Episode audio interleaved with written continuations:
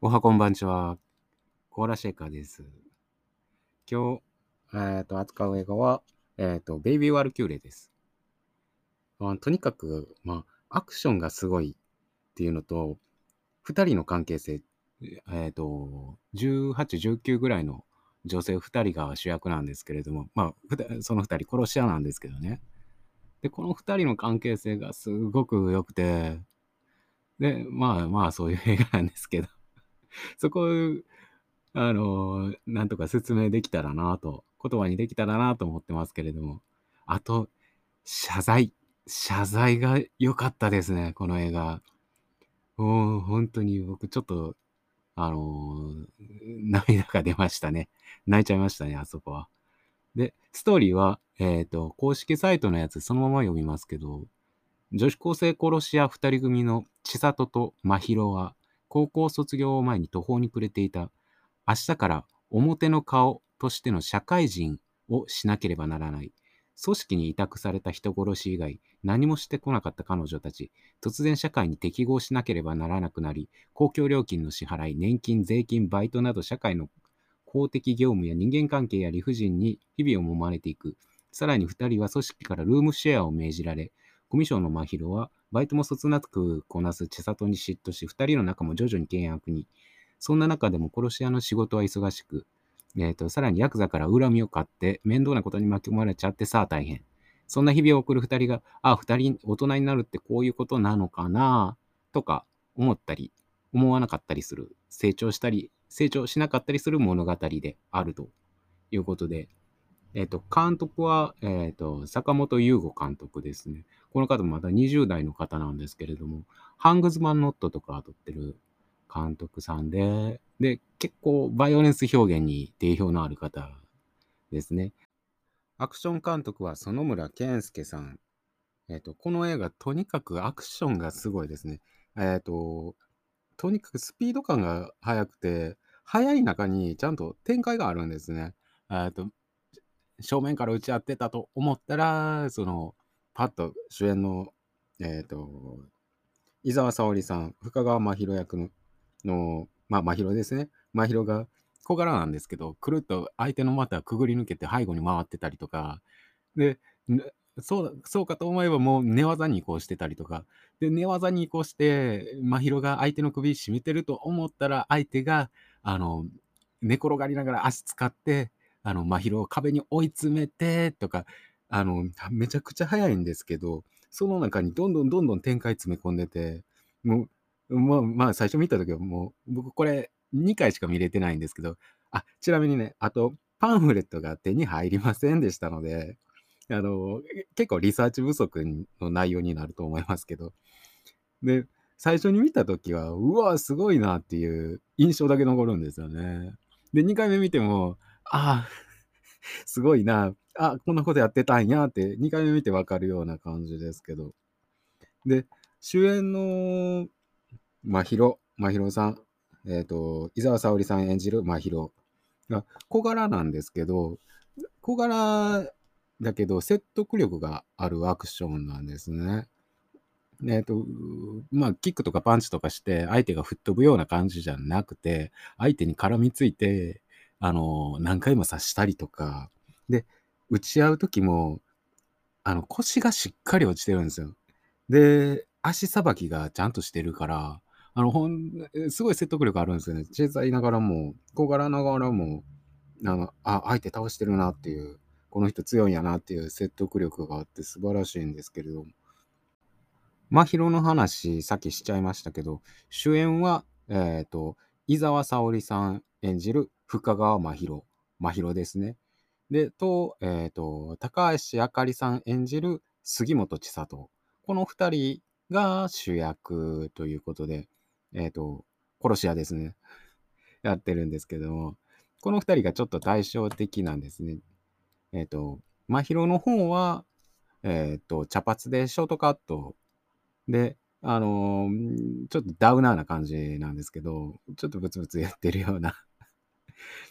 感じで、えっ、と、格闘スタイルが結構インファイトが得意なのかなっていう、あの、格闘ですね。で相手の懐に飛び込んで打ち合ったりとか、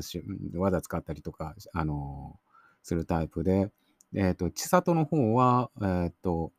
ロングの黒髪で、ちょ、ちょっとギャルっぽいかなと思うんですけど、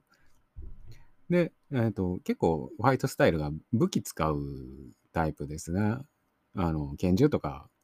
使ってて、あんま、バキバキにあの、格闘とかはしてないですね、この映画の中では。で、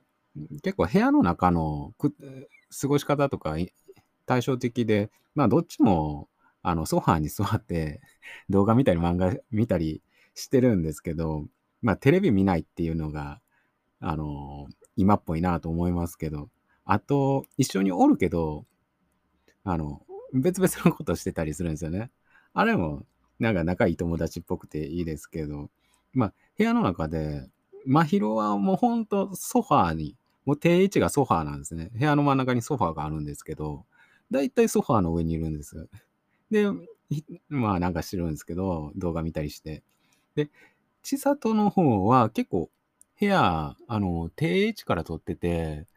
あの、奥行きがあるんですけど、奥の方にキッチンがあって、奥の方に行ったり来たり結構してますね。で、落ち着きがないタイプですね。このアッパーな感じで。結構、えっ、ー、と、独り言ずっと言ってたりとか、あの、手とかずっと動いてたりとか、で、視点も対照的なんですけど、千里の方は結構視点があっち行ったりこっち行ったりするんですけど、真宙の方はな、なんかずっと視点動かなかった。まあ、食べ物食べ物見てたりとかね、動画見てたりしますね。まあ、しっかり食べ物見てるのにね、あの、基本的に、ま、ひろ、ま、ひろさんね、あの、食べるのが苦手っていうか、あの、こぼすんですよね。食べ物本当にこぼすんですけど、この方。まあ、こういう二人、対照的な二人で、あのー、プリキュアって言われてますけど、プリキュアっていうのは、あの、日曜の朝にやってるアニメ番組ですね。多分今も続いてると思うんです。つ多分っていうか続いてますね。えっと、対照的な2人の女の子が戦うっていう、あとアニメですけれども、結構、この対照的な2人の女の子ってだけじゃなくて、このストーリーも結構一致してて、あの、プリキュアって、まあ、2人だったり、5人だったり、なんかいろいろあるんですけれども、結構ストーリーとして、えー、ちょっと喧嘩して仲直、その2人が仲直りするっていうストーリーが結構多いんですね。特に、あのね、僕全部は見れてないんですけど、特に近年全然見てないんですけど、スイートプリキュアっていうシリーズがあって、それが結構近いかなと思うんですけど、スイートプリキュアは、あの、本当にずっと喧嘩してたんですね。あの、しょっちゅう主役の2人のプリキュアが、あの、喧嘩して仲直りして、喧嘩して仲直りしてってやってた記憶があるんで、ちょっと、うろ覚えですけど、スイートプリキュアが近いかなって特に思いますね。で、この、えっ、ー、と、ベイビー・ワルキューレもメインストーリー、ストーリー、あの、いろいろな言い方があると思いますけど、めっちゃシンプルに言ったら、2人の仲良かった女の子が、あの、仲直り、えっ、と、喧嘩して仲直りする話。これがメインのストーリーですね。で、彼女たちは、えっ、と、殺し屋の組織からに雇われてるんですね。もう、いや、福利厚生とかも あの、しっかりしてるところで、結構いいとこなんですけど、労働環境としては。で、窓口、その組織と彼女たち2人の窓口役になってるのが、え、ー、と、ラバーガールの飛永翼さん演じるスサノっていうお兄さんが出てきますけど、非常にね、あの、優しい方で 結構あの、殺し屋って言ったらね、もう使い捨てみたいなことをされてもおかしくない世界だと思うんですけど、まあ、あの、ファンタジーの世界ですけど、彼は、スサノは結構彼女たちのことを趣味になって、あの、相談したりしてくれてるんですね。で、彼女たち、これ、まあ、あの、彼女たちのことクルーって言ってますね。うちのクルーはとか言って。で、なんか、どうやら、あの、親はまあ、もしかしたらいないのかなって、はっきりと提示されてはいませんでしたけど、高校の時は寮生活してて、で、その、殺し屋の組織の仕事を請け負ってて、で、あの、高校卒業したと。で、まあ、スサノがね、世話焼きでね、あの、君たちも高校卒業したら社会人になるんだから、あの、バイトぐらいしなきゃダメだよということで、彼女たちバイトを始めるんですけども、ちょっとそこでね、あの、二人に差が出てきてしまうという話ですね。ちなみに、ちょっと、あの、プリキュア、二人の対照的な女の子が戦うって言いましたけど、二人の女の子が敵と戦う話ですね。二人同士で戦うんじゃないですね。敵と戦う話です。で、えっ、ー、と、この映画の中で敵になる、まあ、ライバルというか、ちょちょっとね、あの、二人にた、え、ー、と、主役、えー、の、真宙と千里に対応する二人が出てくるんですけれども、それが、えっ、と、えっ、と、浜岡ひまりと渡部ですね。えっ、と、浜岡ひまりは、秋谷萌音さん演じる、えっ、と、浜岡ひまりと、三本正則さん演じる渡部ですけれども、この2人がね、あの最終的に2人と、えー、と主役の2人とラストバトル繰り広げることになるんですけど、ひまりは、まあ、えー、と主役の2人と同じぐらいの年なのかなっていう。で、ヤクザの、親父がヤクザの、まあ、組長、組長なのかな。えっ、ー、と、一平、浜岡一平、本宮康風さん演じる一平ですけれども、の子供なんですね。で、お兄ちゃんもいて、えっ、ー、と、植木屋聡さん演じる浜岡和樹っていうのがお兄ちゃんでいて、この、あの、まあ、この家族結構家父長制なんですね。はっきりと家父長制で、トップにあの男性がいて、本宮康風さん演じる一平ですけど、一平がもう全部家族のこと決めるっていうやつですね。家父長制で。お兄ちゃんのあの、和樹は、こう、その家父長制に従順なんですね。あの、親父親父って、なんか、なんかことが起こったら、親父親父大変だ親父みたいな感じで、お親父頼りで、でもちょっとなんか、あの、イラついてるっていうか、ななんかこう、ちょっとね、自己実現できてなさそうな雰囲気もあるんですけど、で、妹のひまり、えっ、ー、と、の方は、結構パパ活とかやって、あの、結構しっかりそヤクザの中で稼いでるみたいなんですね。で、お父さんにも認められてて、うん、まあ、お父さんの前ではね、なんかキャピキャピしてるんですけど、お父さん、あの、パーって去った時に、あちょちょっとキャラ変わるんですね。で、相棒の渡部、三本正則さん演じる渡部が、あヤクザ、あの、まあ、お父さんのことを指して、なんでヤクザってあんな偉そうなんやろうな、みたいなこと言うんですけど、その時に、パッと、ああしてないとね、ああいう人たちって、あの、自分のこと保てないんだよ、みたいな。あの、先までキャピキャピ あの、媚び売ってたのに、ね、すごい冷静な分析するんですね。で、まあ、ちなちなみにね、あの、ひまりも、あの、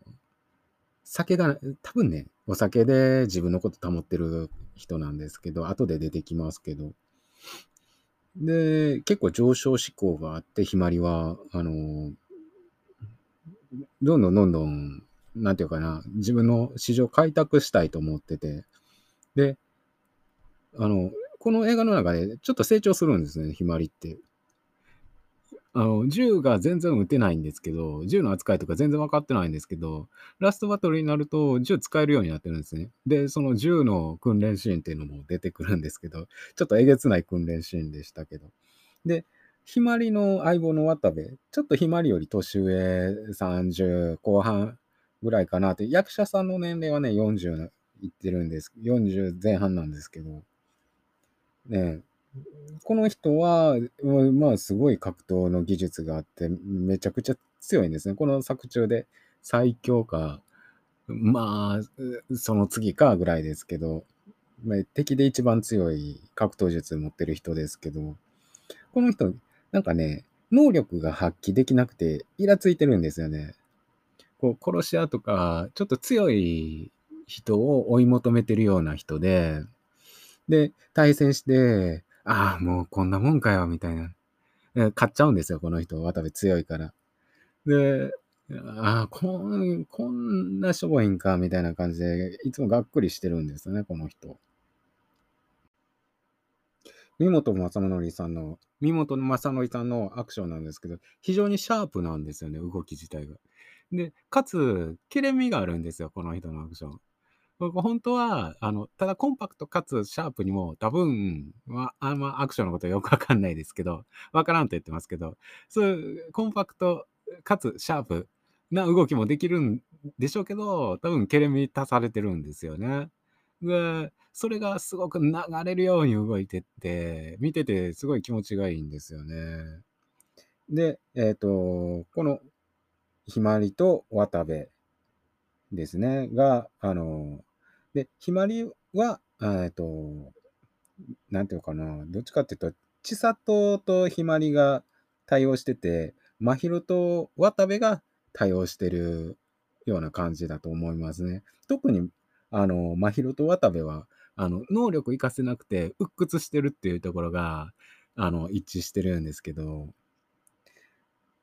で、えっ、ー、と、ちょっと一平の話に戻りますけど、本宮康和さん演じる親父ですね。家父長制のトップですけど、まあ、あの、ヤクザの組織って基本家父長制ですから、トップが全部決めて、下はそれに従うっていうのがヤクザの組織なんで、基本的な。だから、あの、ヤクザの組織っていうの、まあ、本当はね、もっと大きいっていうか、あの、映画の中でももっと複雑なものを、複雑に描いてるものたくさんありますけど、ヤクザの組織っていうのをコンパクトにしたら、このトップに本宮康和演じる一平がいて、まあお兄ちゃんいて、あの、妹のひまりがいるっていう、このコンパクトな家族にまとめてんの、結構、あの、うまいんじゃないかなと思いますけど。で、あと、なんかね、あの、一平、お父さんですけど、なんかね、ずっとね、芝居がかってるような芝居なんですよね。だから、あの、まあ、ひまりが分析した通り、多分ちょっと演じてるん、みたいなキャラクターだと思うんですけど、あまあ、なんかセリフのね、ちょっとね、と、取ってつけたような感じなんですよ。この映画の、あの、大人っていうのは、結構、あの、まあ、ちょ、ちょっと一票は違うかな。結構コピペっぽいんですよね、セリフが。コピペっぽいこと言うんですよ。あの、で、一方、若者の、あの、ひまりとか、あ、千里とか、あの、まひろとかは、あの、自分の言葉で結構喋ってるっていう、こう、一貫してこういう、あの、大人と、あの、若者っていうのなんか対比があると思うんですけど、ねあの、か、長男の和樹が、あの、えっ、ー、と、なんて言ったかな結構ひどいこと言ってたんですけど、ひまりに対して、お前パパ活でまた開いて楽して稼いでるくせに、みたいなこと言うてるのを、あの、一平が諌めるシーンがありましたね。きお前、それは女性差別だぞ、みたいな。な、なんか、あの、言ってる内容はね、間違ってないんですけど、なんかね、取ってつけたような言い方するんですよな。あの、まあ、あ、ちなみに、あの、まあ、セックスワーカー差別ですよね。あまた開いて楽して稼いでるっていうのは、あの、まあ、楽ではないですからね、別にセックスワークは。女性がなんか成功してるのを見たら、あ、なんかずるしてるんやろ、楽してるんやろ、みたいに言うのは、結構典型的な女性差別ですね。あの、本宮康香演じる一平の、あの、それ差別だぞっていう指摘はね、ま、あの、シン食ってる指摘ですよね。で、あの、まあ、一平がちょっと、ね、芝居がかった芝居してるっていうとこなんですけど、あの、まあ、仕事って基本的に仕事してる時ってなんか演じないとダメですよね。ちょっと本当の自分というか、素の自分に一枚かぶせるというか、それ、まあ、大体の仕事そうしないとやっていけないと思うんですけども、まあ、あの、それが極端にできないのが、あの、真宙ですよね。それ演じれないっていうかね、あの、素の自分でしかい入れないというか、まあ、千里もね、結構、あの、不器用ですけど、ま、まだ一枚なんか上にかぶせられるっていうか、繕えていますよね。で、真宙、ね、終盤、あの、ほん、本当に、終盤、あの、本当に獣のような目を見せますけどね。あの、基本的な情報はこれぐらいで、えっ、と、この映画ね、あの、冒頭面接シーンから始まりますよね。えっ、と、真宙が、えっ、と、コンビニ店長、コンビニのバイトの面接受けてるんですよね。で、コンビニの店長が大水洋介さん、ラバーガールの大水洋介さん演じるコンビニ店長と対峙してるシーンなんですけど、で、このね、あの、コンビニ店長のね、大水さんのね、あの、メガネやばいんですよね。こう、暗い中でね、ぬめーっとした、ほんと嫌な目してるんですよ。この映画、まあ、殺し屋の話だし、殺人っていうのはたくさん出てきますけど、あんま暴力、そんなに重くないんですね。ライトなんですよ。この映画の暴力って結構ポップというかライトというか、えまあ、その分ね、キレがあるんですけど、すごくキレがあって、あの、なんていうかね、安っぽくはないんですけど、え全然ライトってあの悪い意味じゃないんですけどね。でまあ、重い暴力映画ってどういうものかっていうと、まあ、内臓が出たりとか、あの、血しぶきが飛び散ったりとか、あのう、うめき声が 響いてたりとかってやると重い、まあ、ノワールとかそういうの多いですけど、まあそういうちょっとねライ、ライト目の暴力がたくさん入ってる映画なんですけど、この映画で、この映画の中でね、結構、こう、どっしりくるような嫌な暴力シーンって何個かあるんですけど、まあ、えっ、ー、と、上げていくと、あの、お団子のシーンですよね。お団子のシーンと、まあ、あの、大迫さん、えっ、ー、と、が殺されるシーンですね。大迫さんってあの、役者さんの名前ですけど、大迫茂雄さん、えっ、ー、と、怖すぎシリーズに出てる方ですよね。あの、ね、河原か草っぱらかどっかで、あの、射撃の的にされるシーンありましたけど、と、あと、一平がちょっと、姫子ちゃん、姫子さんね、締め上げるシーンもちょっと嫌でしたけど、でもね、この映画の中の一番ね、ノワールっぽいのってね、この冒頭の、あの、大光洋介さんの目が一番ノワールっぽいんですよね。あそこだけね、あのー、も、もっと血みどろで内臓出てるような韓国ノワールと、なんか同じ匂いするんですよ。で、この、あの、面接してる大水さんの目つき、これが、あの、ひまりが対峙してるわけですけあ、ひまりじゃない、あ、ごめんなさいね。真宙がその目と対峙してるのが冒頭シーンですけど、これが結構、あのこの映画のテーマと被ってるというか、まあ、真宙が、あのこう、社会っていうものと対峙する映画だと思うんですよね。で、そのね、もう自分のこと査定してくる嫌な目っていうのがね、あの、大水さんの目なんですけど、ずっと真宙はね、この映画通して、その嫌な目と対峙していく、その嫌な目に、お前失格、お前失格って、あの、ずっと言われ続けるような映画なんですよね。社会が自分を査定する嫌な目っていうのは、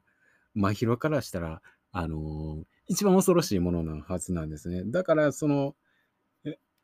大水さんの目が一番あのノワールっぽくて重くてなんか嫌な感じするのっていうのはあの非常になんか適切だと思うんですね。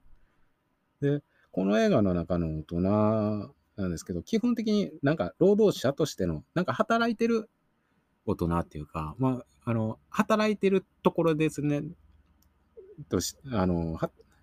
労働労働者として出てきますけど、ね、で、あの、セリフがなんか、さっきも言いましたけど、なんか漫画とかテレビとかネットの受け売りが多いんですね。コピペっぽいっていうか、うん、ちょっとね、名言とか言ってましたけど、ししかもね、あの、野原宏の名言、あれ、僕知らなかったですけど、ええ。あの、実際言ってないっていうね、野原宏。本当にネットの受け売りっていう。結構ね、あの、自分の言葉で喋るのって、難しいんですよね。で、大人といえどもね、まあ、曖昧なもので自分の言葉で喋るの難しいですよね。社会とか曖昧だったり、まあ、人生とか夢とか、まあ結構曖昧なものですよね。そういうのを喋るの難しくて、どうしてもコピペになっちゃうっていう大人が多いですよね。実際にもそうですけど、この映画では特にそれが強調されてて、で、あの自分たちのこと、自分の言葉で喋る、あの、まひろとちさとと対比されてると思うんですね。しかも彼女たちの会話って、あの、まあ、よくできてるんですよね。非常にユーモアがあって、あの、アクションシーンもどんどんどんどん速くて、こう、展開が盛り込まれてるって言いましたけど、彼女たちの、彼女たち二人の会話も、すごい、あの、アクションと同じぐらいよくできてるんですよね。もうこう流れるように、あの、喋ってるんですけど、その中に展開があって、ねえ、えっ、と、さっきそっちの話しようかな。二人の会話ね。かとにかく、あの、間が、間が完璧なんですよね。何、何がどうなってるのか知らないですけど、まあ役者さんがすごくて、まあ監督さんが、坂本監督がすごいんでしょうけど、もう間がね、なんか完璧なんですよ。スサノに、あの、君たち二人共同生活してくださいね、みたいなこと言われたときに、えっと、千里が、えっと、うん、こんにちは、みたいなこと言って、で真宙が、どうも、みたいなことを 言って、おいおい、お前ら初対面じゃないやろ、みたいなツッコミがスサノから入るんですけど、あそこの間とかも完璧ですし、なんかね、あの、ちょっとね、漫才は勝手、もしかしたら勝手が違うのかもしれないですけど、時々ね、なんかもう体操みたいな、あの、漫才になってる時ってありますよね。プロの漫才師の方でも。も全然そんなことなくて、非常にナチュラルで流れるような会話で、抑揚もあって、で、どんどん話が展開していくっていう。ねえ。で、しかもね、ユユーモラスでユニークなんですよね。あの、ちゃちゃちゃちゃちゃちゃちゃちゃちゃちゃちゃちゃちゃちゃちゃちゃちゃっていうところありましたけど、いや、あの人ね、ひまりが、ひまりじゃないや、まひろ、ごめんなさいね。これ、間違っちゃって。まひろが、それ何って聞いて、やっとあの、ね、これフローリングを犬が歩いてる音みたいなこと言ってましたけど、あの、ちさと、あれ聞かれへんかったら言えへんかったつもりなんですかね、あの人。はい一人でも結構楽しめる人なんですかね、あの人は。他にも、あの、あんたの好きな芸人叩かれてるよみたいなこと言って、あの、いや、いつもだからいいのみたいなこと言ってたりとか、なんか、あの、なんていうのかな、あの年代の人がほんまに言ってそうな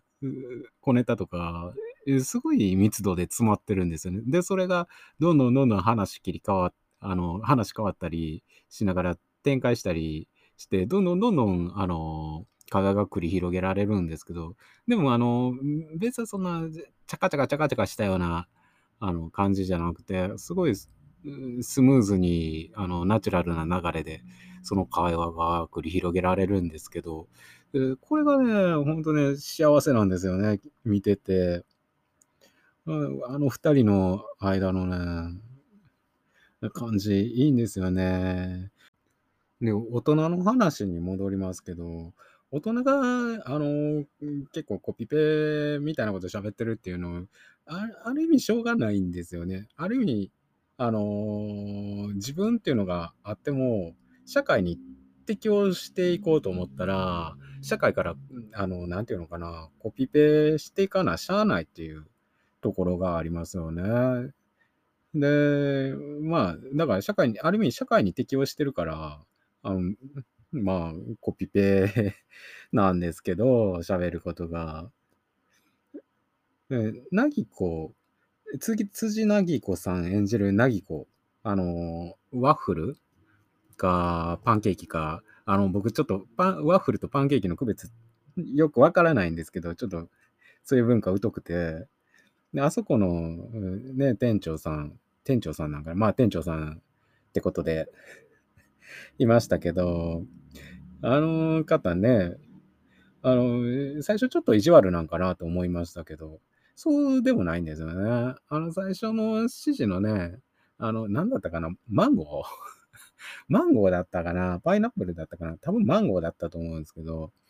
マン、マンマンゴー取ってみたいな。あの、目の前のそこにあるマンゴーみたいな感じで、すごい、あの、不正確な指示出すんですよね。で、マンゴー、で、千里が、え、え、え、みたいな、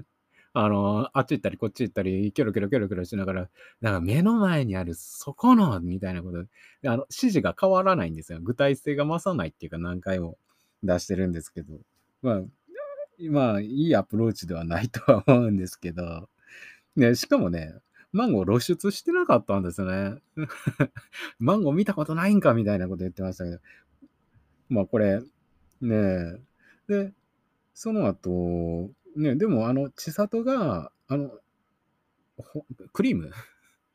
ホイップ？か、ホイップかクリームか、あの、わかんないですけど、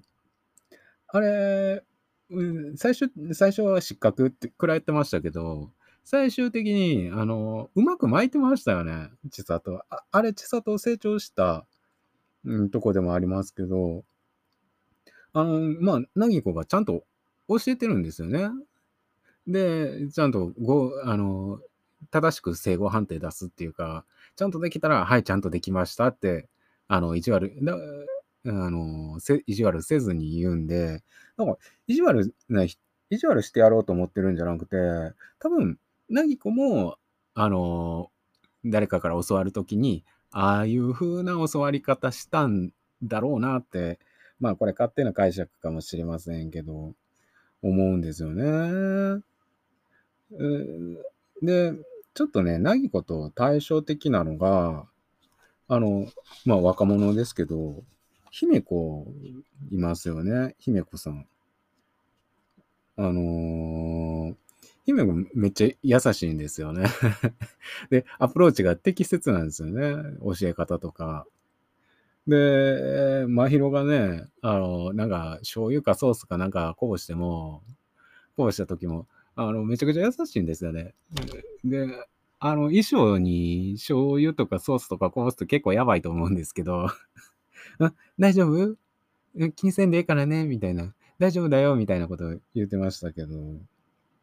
ねえ。あの、まあ、優しいんですよね。で、多分、なんかまだ、あの、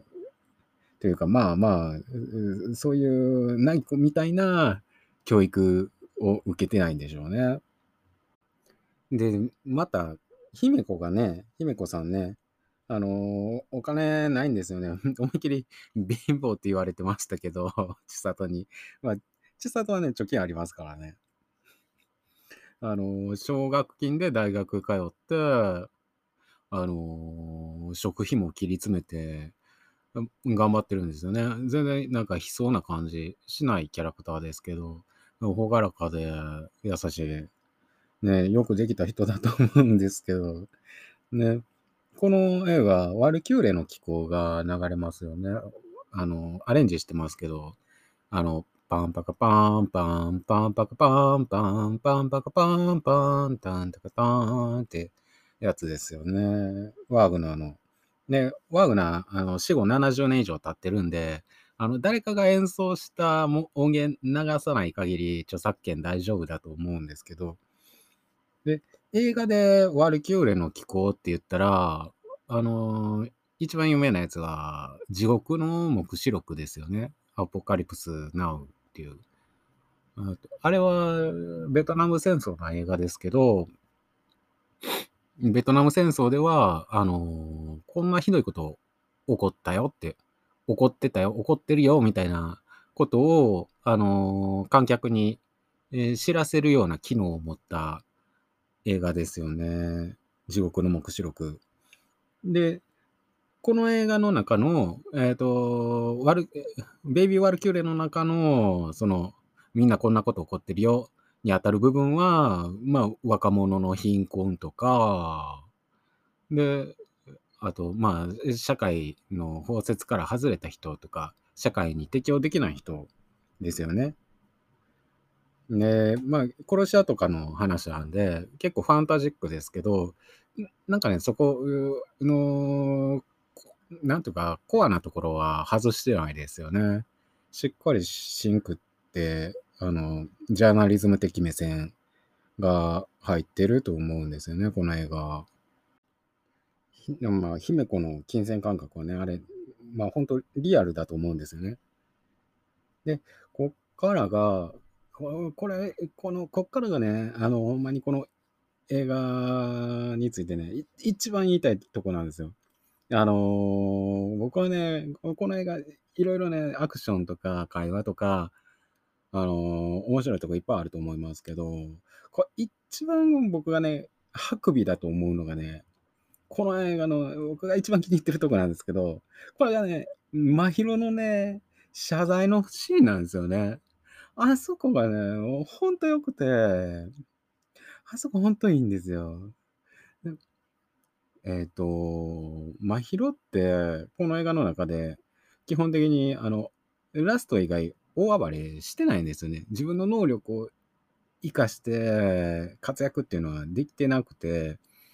冒頭のシーン、まあ、まあ、ずっとね、あの、社会から失格だっていうふうにね、面接落とされ続けてるわけですけど、でこ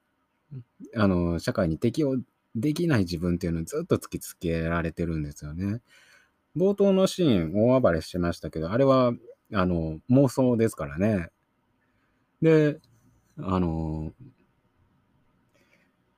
うん、まあちょっとね、願望とかも入ってると思うんですけど、あの、大暴れしてるシーン。で、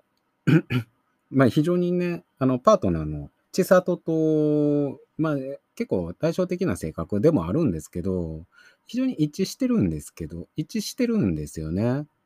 あの、最初の妄想の中での会話、まあ妄想ってあれ、真宙の世界観ですから、世界ですか？ら、真宙の世界ですよね。その中での最初の千尋、ち、えっ、と、千里が、すみません、僕、千尋って言いましたかね？千里ですね。千里の会話との会話ですけど、真宙が、あのーいや、店長が野原宏の名言とか引用してきてめっちゃキモかったんやけどって言って、千里がすぐに同意して共感するんですよね。ああ、そりゃやっちまってしょうがねえわ、みたいなこと言って。で、あの、死体が転がってるね、あの、非常に凄惨な、あの、シチュエーションなんですけど、そこから、あのね、若い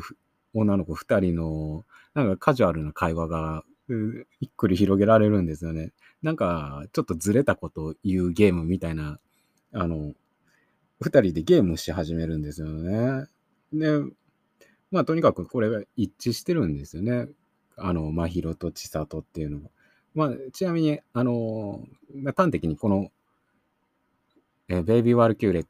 ていう映画の、あの、なんていうのかな、二重性っていうか、凄惨な暴力と、あの、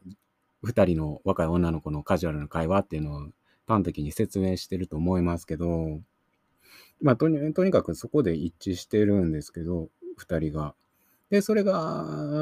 あの、まあ、喧嘩しちゃうんですよね。で、喧嘩ししてくまでに、とにかく真宙は、あの、さっき言ったみたいに、で社会に、お前不適格やぞっていうふうに、あの、反応され続けるんですよね。一方、千里の方は、不器用ながらも、ちょっとずつちょっとずつ成長したり、まあ、真宙が、あの、内向的で、千里はまだ社交的ななとこがさーっとして出るんだと思うんですけど、ちょっとずつ社会に適応していくんですよね。一人で、あの、ね、死体処理の人、誰だった？かなアトムさんの、あの、田坂、田坂、田坂と一人で交渉したりしたして、ちょっとずつ、あの、社会に適応してってるんですけど、で、それが、その差が極端に出るのが、あの、メイドバイトですよね。メイドバイトの面接行って、で、千里の方は、あれ、ハマったんでしょうね。あのキャラクターと。あの、仕事も、あの、結構うまくいくし、バイトのね、あの仲間ともうまくやって、で、一方、真宙は、あの、面接も、あの、まあ、実質ね、あの、受からなかったようなもんで、で、バイト仲間とも仲良くできずに、非常にね、あの、まあ、ショックですよね、あれは。で、その、あの、ね、問題処理できずにね、えっと、千里に八つ当たりしちゃうんですよね。で、その後、まあちょっと時間置いて、彼女ね、真宙一人で、あの、過ごしてたと思うんですけど、その後謝罪ちゃんとするんですよね。で、その謝罪のシーンがね、もうカメラ真正面で、えっ、ー、と、真宙、千里、真宙、千里って映してくんですけど、もうど真ん中なんですよね、カメラの顔が、あの、二人の顔が。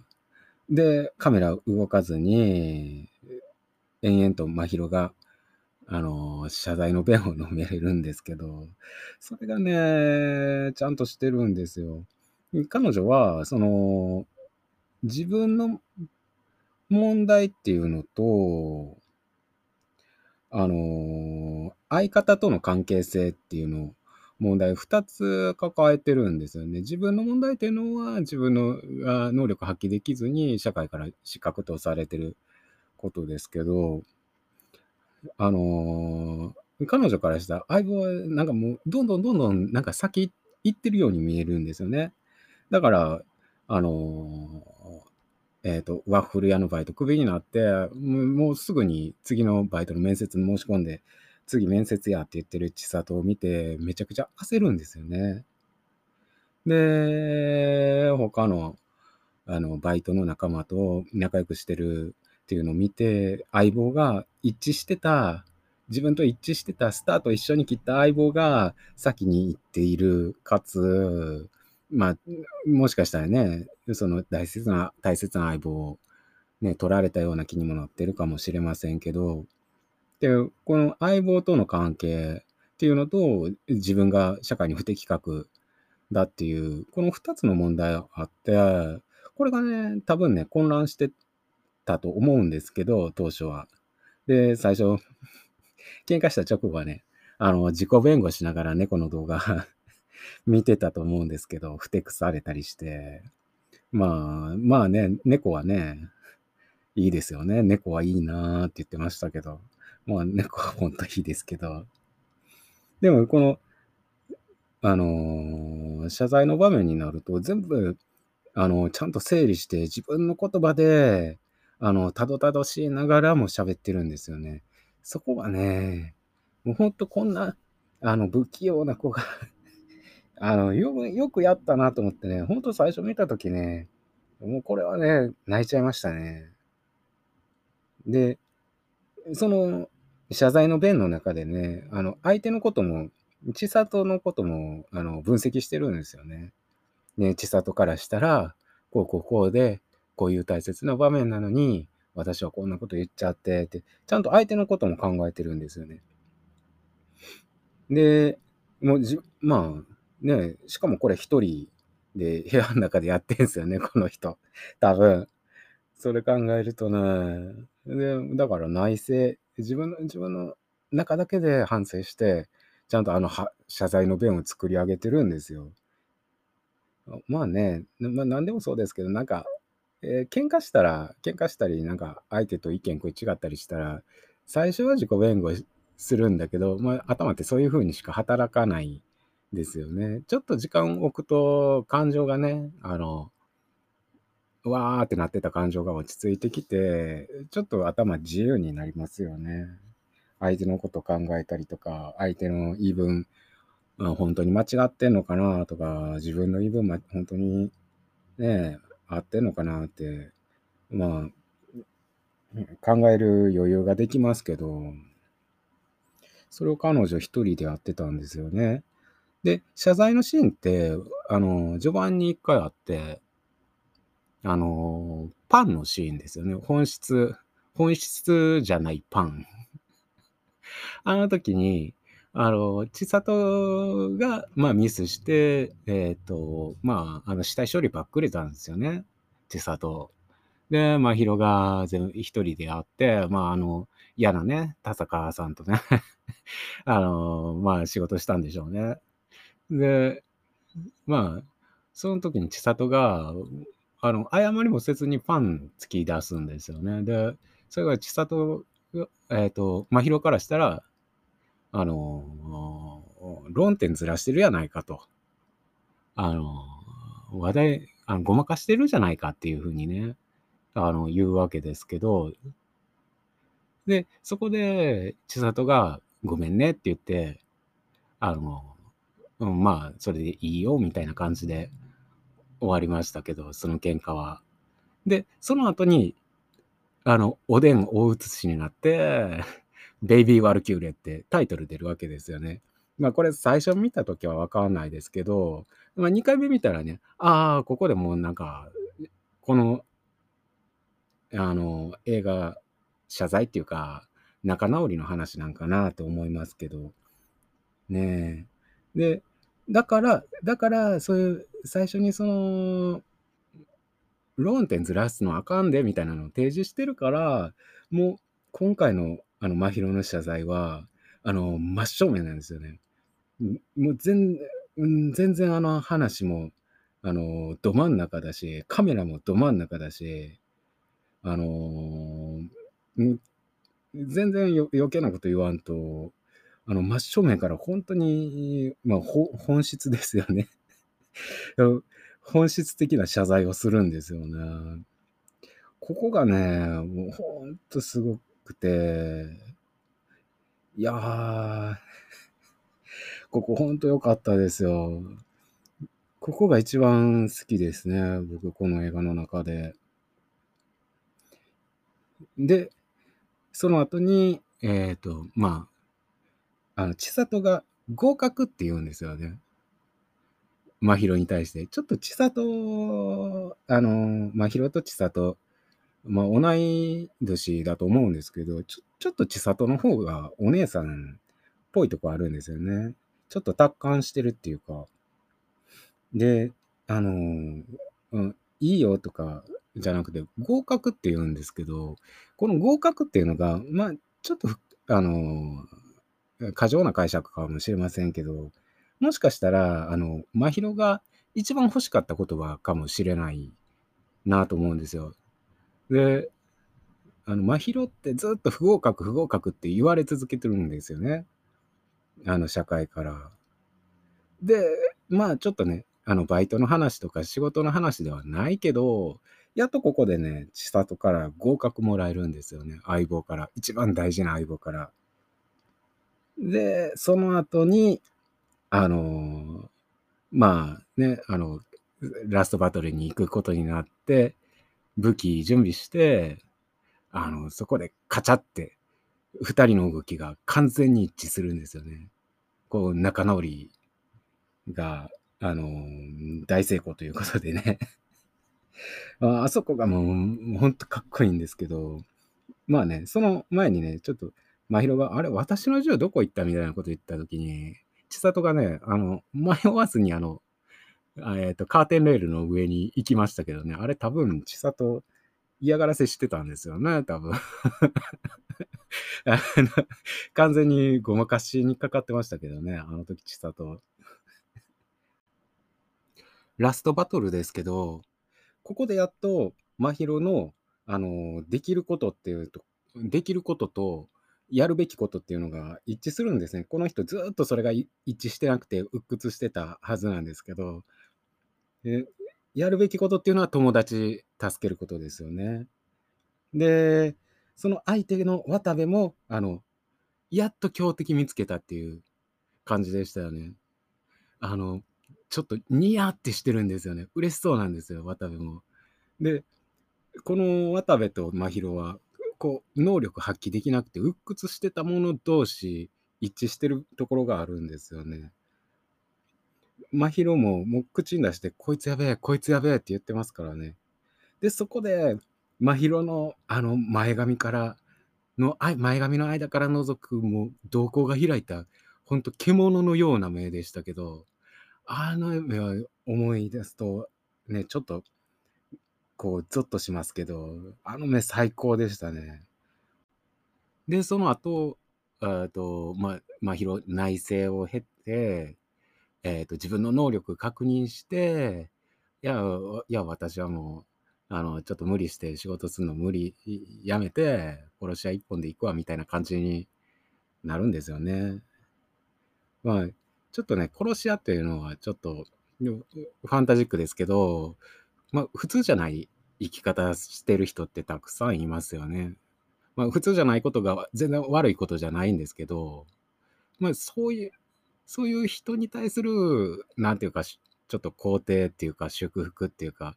そういうオチですよね、これは。まあ、ちょっとね、居直ってるっちゃ居直ってますけど、でもまあ、あの、それで彼、真宙はそれで生きていけるんだったら、それでいいですよね。まあ、この映画、別に殺しを倫理的に、あのー、殺しの是非を問うっていう映画ではないですので、ちょっとファンタジックに描いてますので、あの、社会から外れた生き方してる人を肯定するぐらいでいいんじゃないかなと思いますけど、で、これ、これもちょっとね、過剰な解釈かもしれませんけど、千里って、まあちょっと、おね、あの、真宙に比べて、ちょっとお姉さんで、ちょっと達観したとこがあるんですよね。で、千里と真宙比べたら、あの、VS 渡部戦が2人ともありますけど、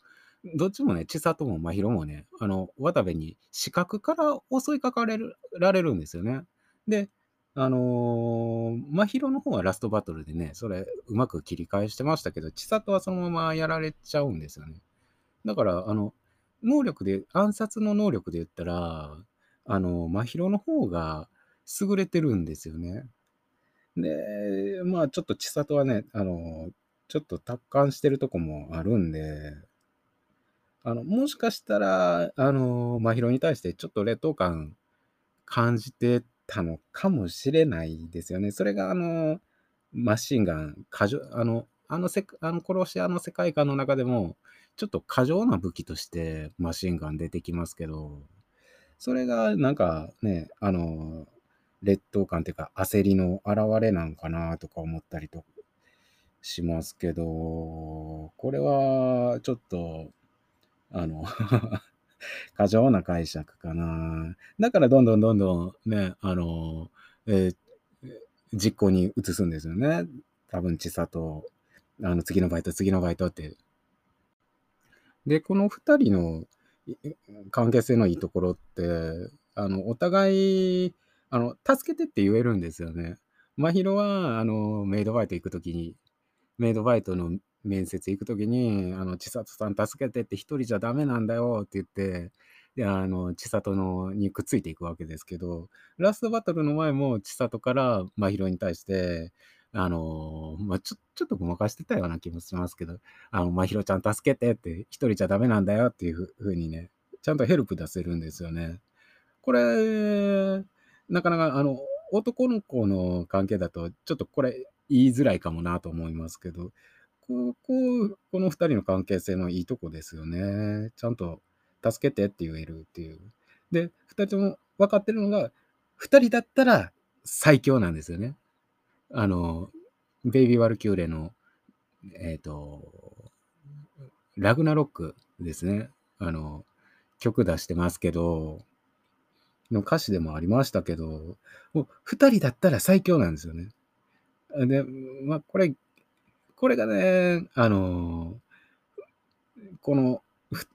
映画のなんかね、多幸感、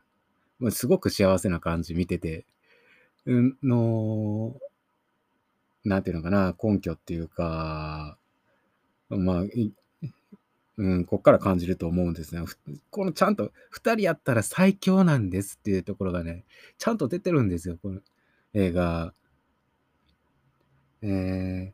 ー、現実でも、あの、なんかね、昨日会う友達と、なんかがっちり準備して、あまあ、なんか仕事の準備でも、まあ仕事はおかしいかな。まあなんかどっか出かけていくときに、かっちり二人で2人でも何人でもいいですけど、かっちり決め込んで、昨日会う仲間で出かけるときって、ちょっとね、あの、まあ、最強みたいな、うちら最強みたいな、ああいう感じってあると思うんですけど、この映画ね、それがちゃんと描けてると思うんですよね。この2人やったら最強やなっていうか、あの幸せな感じ、浮き上がったような感じがね、あのなんか映画から伝わるんですよね。で、ね、僕はね、82年生まれのね、30代後半なんでね、なもうこう余計なこと思っちゃうんですけどね。この映画、青春を描いてる風に見えるんですよね。で青春っていうのは、まあ、一時のものなんですよね。まあ、いろいろ解釈はあると思いますけど、どうしてもね、あの、このこの時の輝きっていう風に見えちゃうんですよね。この2人の関係が、あの、今後どうなるのかわからないですけど、まあ、あの、リアルではね、あの、高校の時、大学の時仲良かった友人とかが、もうずっと一緒におったような友人でも、あの、もう全然社会に出た途端、あの、バラバラになっちゃったりとかって、もうほんとよくある話で、で、ね、彼女たちが、あの、どういう人生の選択するか全然わかんないですけど、まあ、特に女性とかだったら、ね、結婚とか出産とかなんかね、あの友達が引き離されるイベントがね、なんかね、多いんですよね、女性の方が。で、それ、まあ、まあ、彼女たちね、まあ、広津千里は、あの、大丈夫かもしれませんけどね。なんかそういう仲良かった友達が離れ離れになるパターンって、あの、経験上よく知ってるからね、もう本当にこの2人のね、この今の、あの、この幸せな関係っていうのがね、ほんと尊いものにね、なんかね、感じちゃうんですよね。だからなんか、あの、でもこれ若い人は、あの、違うかもしれませんけど、ちょっとね、なんかね、あの2人の関係にね、儚さ勝手に、勝手にですよ。勝手に感じちゃってね、なんか、もうジーンときちゃうんですよね。まあ、ちなみに、あの、結婚とか出産で、あのー、ね、離れ離れになっちゃいやすいっていうのはね、あの、イベントが悪いんじゃなくてね、もう、なんていうか、社会がそういう風、そうなりやすい、バラバラになりやすいような仕組みになっちゃってるっていうのとね、あと家庭に入るとね、あの、なんていうかな、まあ、夫婦で本来すべき仕事を女性の方が押し付けられるっていうところがね、ありますけど、別にイベントが悪いわけじゃないですよね。で、この映画、結構ね、手堅く作ってあるなと思うところが、あの、二人の関係性の変化っていうのを、同じイベントで見せてくっていう、まあ、スサノとの面談っていうのはこの映画3回出てきますけど、まあ最初高校生の時に、まあ仲いい、普通に仲いい状態で、次喧嘩してる場面、2回目。で、ラスト、最後仲直りした場面ですよね。で、あと、共同作業。2人で共同作業するとこが3回出てくるんですけど、まあ、ちょっとね、細かい料理とかは置いと、飯食うとか置いといて、最初、あのー、制服着た時の暗制服着てる状態での暗殺が1回目あって、次に、えーと、メイドバイトの面接ですね。共同作業。でこ、ここは暗殺は成功するけど、メイドバイトは失敗して、で、最後ラストバトルはまあ成功するわけですよね。これで2人の関係性の変遷っていうのを描いてるんですけど、で、もう一つ出てくるのが、2回しか出てこないですけど、ケーブル引っ掛けるっていうのをやってますよね。1回目は、ガチャガチャガチャって、えっ、ー、と、千里さんかな？千里さんが、あの、ケーブル繋がってるのに、ソファーから立って、ガチャガチャガチャって、あの、テーブルの上のもん、落としちゃいますけど、で、最後は、あの、下には落とさなかったですよね。ケーブル引っ掛けてましたけど で、それで、ちょ、ちょっと前進してるんですよね、この二人。ねまあ、ね僕は勝手にあの、切ないなとか思っちゃうんですけどね。この二人やったら、まあ、大丈夫ですよね。多分 ね。本当にね、忘れらんねえよってやつですよ。この二人のことね。本当映画館出た後ね、頭の中がね、この二人でいっぱいになっちゃうんですよ、この映画。いや、本当面白い映画でしたね。で、以上です。